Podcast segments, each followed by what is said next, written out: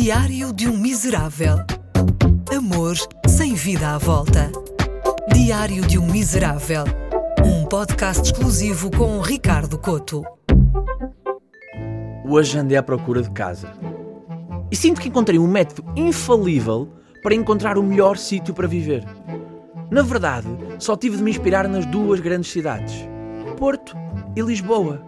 No Porto, as torres do bairro do Aleixo, o grande centro da droga do Norte, estão a ser demolidas com a perspectiva de se erguer um condomínio de luxo. Nada como um fim de tarde melancólico a ver o pôr do sol enquanto se queima uma colher. Quem vem e atravessa o rio, junto à Serra do Pilar, vê um tipo ressacado à espera de se picar. E em Lisboa é igual. O intendente, outrora lugar de toxicodependentes, é agora um local cool, cheio de hipsters. E sim, hipsters parecem drogados gourmet.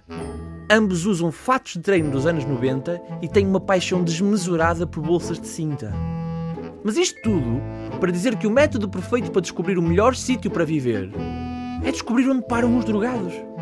É que a seguir aos grandes centros da droga vêm sempre os empreendimentos de luxo os drogados são os verdadeiros especuladores imobiliários.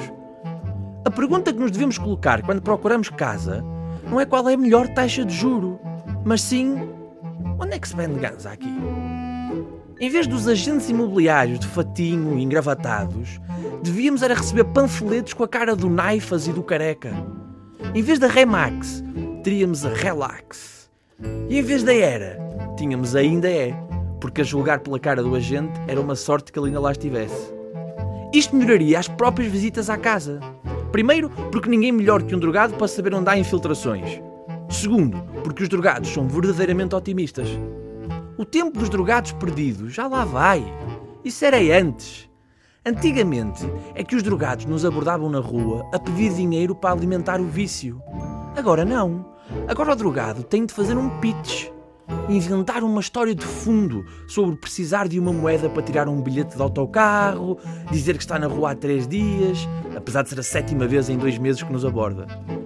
Os drogados são verdadeiramente capitalistas e não há aqui nenhuma gracinha sobre eles saberem melhor do que ninguém os picos de mercado. Simplesmente, eles sabem fazer dinheiro com qualquer coisa. Estacionamento, por exemplo. Foram eles que começaram a cobrar pelo estacionamento e as câmaras roubaram-nos logo a ideia. Os drogados são tão empreendedores que na próxima versão do Shark Tank devia haver um no painel de jurados. Só que em vez de oferecer dinheiro por parcelas da empresa, tentava sempre convencer os concorrentes a ceder em tronco de baçantes de fiambre.